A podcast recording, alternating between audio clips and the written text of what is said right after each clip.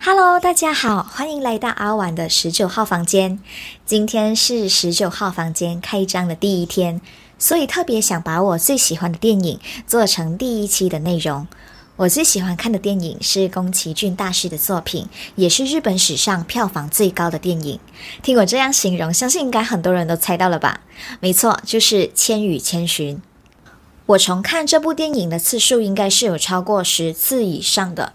除了我自己会一直重看，然后啊，只要我身边有人在看《千与千寻》的话，我都一定会凑过去，然后又再跟对方再一次的看完整部电影。嗯，之所以会对这部电影百看不腻，是因为我发现，在不同的年龄阶段看《千与千寻》，你都会有不同的感受、领悟和反思。我还很记得第一次看《千与千寻》，是在我大概五年级或六年级的时候。我妈妈有一个开面包店的朋友，所以我经常会跟着我妈妈去那位阿姨的店里串门子。那位阿姨有一个女儿比我小四岁。有一次又在过去面包店的时候，那位阿姨的女儿就叫我陪她一起看电影。当时她告诉我她要看有鬼的电影，然后我小时候是特别喜欢看鬼片的，所以也没有问到很仔细，就答应他要陪他一起看。现在想回去有点好笑，因为我看完整部电影之后，我就觉得莫名其妙，鬼到底在哪里？但是呢，虽然他没有呃满足我原本兴致勃勃想看鬼片的那种欲望。看完之后，却是觉得很意犹未尽。然后觉得有点可爱的是，在小朋友的世界里，《千与千寻》是被归类为鬼片，但是是很可爱的鬼片。小时候的电影观后感啊是很直接的，因为是从女主角的视角看完整个故事，所以我看完的第一个反应就是觉得白龙真的是超帅。我相信他在后尔出现之前，应该都是大家的国民男友。然后就觉得汤婆婆真的是超级讨人厌，尤其是那些出了社会上班后的大家，应该更有感哦。后来再长大一点，也就是上了中学之后，才慢慢的注意到无脸男这个比较不起眼，但是在整个故事线里起着很大作用的角色。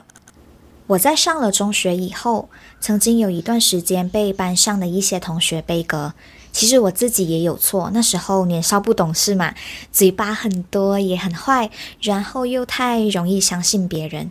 本来跟班上的同学都是好好的，也有可能只是。我一个人以为是好好的，后来渐渐的没有人愿意跟我说话，甚至是看到我走靠近的时候都会闪躲。之后为了让我自己看起来不那么的难堪或者是尴尬，所以我每次都只是坐在角落，不会打扰到别人的地方。也是那时候开始，我看千与千寻的视角就从千寻变成是无脸男。在电影的开始，无脸男都只是默默的一个人出现在某个不起眼的小角落，这样他的存在哦，就像是当你走过一个人来人往、很繁忙的街道时，你根本不会发现，诶，哦，有一个人站在这里。他的出现就是不会让人有什么深刻的印象，也不会特别的去注意到他。可是有一天，无脸男这样不被大家注意到或发现的日子。被千寻给打破了。在千寻去跟白龙见面的路上，他路过汤屋前面的那座桥时，遇见了站在桥边的无脸男。基于对外人的基本礼貌，千寻就对无脸男微微的行了礼。然后，千寻的这个动作突然让无脸男觉得，哦，原来也会有人注意到我的存在。再后来呢？千寻完成了擦地板的工作后，要打开门倒水时，发现站在外边淋雨的无脸男，就关心他说：“站在外面会不会被雨淋湿？”千寻以为他是汤屋的客人嘛，所以也就没有把门关上，还请他进到汤屋里去避雨。千寻这种关心的举动，让无脸男更加觉得受宠若惊，觉得自己。哇，也能够像大家一样被关怀、被关心，也是从这里开始，无脸男就一直默默的跟着千寻了。之后，在千寻索取药浴牌子不成功的时候，无脸男也突然的出现在旁边，然后用自己的方式去帮助千寻。无脸男发现千寻工作时会用到药浴牌子，所以也就很贴心的搞了好多好多的药浴牌要送给他，就是那种对方给予关心，我也想尽我的能力去回馈关心的一种表现。在遇见千寻之前，一直对自己没有什么认知的无脸男，突然好像找到了方向，所以他开始努力的想让自己变得跟一般人，嗯，应该说跟一般的妖怪一样。尤其是在千寻成功帮河神清洗干净身上的污秽之后，无脸男看见大家都在抢河神留下那满地闪闪发光的纱巾，他突然意识到，金子是人人都很喜欢的东西。这是无脸男在汤屋被污染的第一个关键点。无脸男之后就开始尝试用金子去诱惑其他人，然后他的这个试验成功了。为了获得说话的能力，他还把一只青蛙吞进肚子里。现在想想，其实无脸男也是挺聪明的，知道以形补形，诶，后来还长出了头发，连他的站姿也跟那只青蛙一模一样。他这样用尽方法让自己变得有钱有权，而且看起来很人模人样。当他充满自信地出现在千寻面前时，他骄傲地对千寻说：“小千想要什么，说出来。”但是当时一心想要救白龙的千寻回答无脸男：“我想要的东西，你绝对拿不出来。”千寻的这个回答让无脸男瞬间恼怒发狂。他千方百计的把自己变成大家都恭敬又追捧的对象，但是最后从他最在意的千寻口中，只得到了否定的答案。千寻知道无脸男的本性其实并不坏，所以就骗他吃下最后半颗的河神之丸，想帮助他恢复到原来的样子。然后吞了河神之丸的无脸男就噼里啪啦把他所有里面不好的。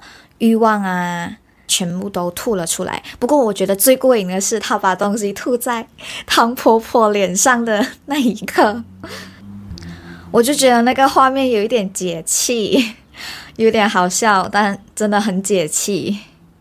所以，我们从无脸男从一开始对自己没有什么认知，然后到后面黑化的部分，其实很像现实生活中很多大部分我们身边的人。也不一定是身边的人，也有可能自己也不小心变成这样了，我们也没有察觉到。很多时候啊，我们为了迎合别人，又或者是想成为别人眼中的样子，都会不小心丢失了自己。就打个比方，就好像每个人都说玻璃鞋很漂亮，所以为了撑起那个玻璃鞋，我们都不惜削了脚跟或者脚趾。又或者是脚太小嘛，就垫了好多好多好多的鞋垫。不管再怎么样的不舒服，我们都还是忍着，只为了撑起大家都认同和欣赏的美。也有一些人为了得到大家追随的目光，被一些莫名其妙的欲望侵蚀了思想，然后这些不好的欲望也在他们的脑海里面不断的膨胀。做那些事情的终极目标也只有一个，只为了得到别人一句不经意的赞美。有时候，甚至是当你以为达到了大家都认同的那个样子，自己也开始认不清自己的时候，你才恍然发现，其实那些人根本不在意你的事情。在现实生活中，能够看见我们在痛苦流血，而且珍惜我们原本面貌的千寻，其实真的并不多。而能够让我们重拾最初的自己，回归到最单纯心态的河神之丸，只在电影里。千寻说，无脸男是因为留在汤屋才变坏的，所以要带他离开这个大染缸。那么，被迫在社会大染缸浮浮沉沉的我们，又要靠谁带我们离开呢？但我觉得每个人都有自己的闪光点和脆弱的一面。与其只是被动的等待被救赎，那如果我们都是彼此的千寻，会不会更好一点？感觉上越长大越觉得无脸男这个角色很有意思哦。相较于其他的角色，无脸男好像是更多人长大后的缩影。还是有人已经晋级成为汤婆婆了呢？嗯，城市很热闹，可是充斥着空虚、寂寞的灵魂。